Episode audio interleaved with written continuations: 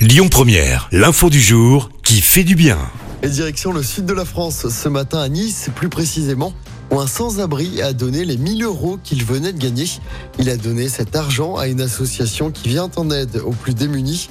Dans une enveloppe, il a donné les 1000 euros à celui qui gère l'association. Il m'a dit qu'il n'en avait pas besoin vu qu'il vivait dans la rue et qu'il voulait que cela serve à financer des repas.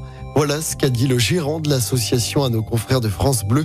L'association qui s'engage à distribuer des viennoiseries et une baguette tous les jours au SDF grâce à ce don. Écoutez votre radio Lyon Première en direct sur l'application Lyon Première, lyonpremière.fr et bien sûr à Lyon sur 90.2 FM et en DAB+. Lyon Première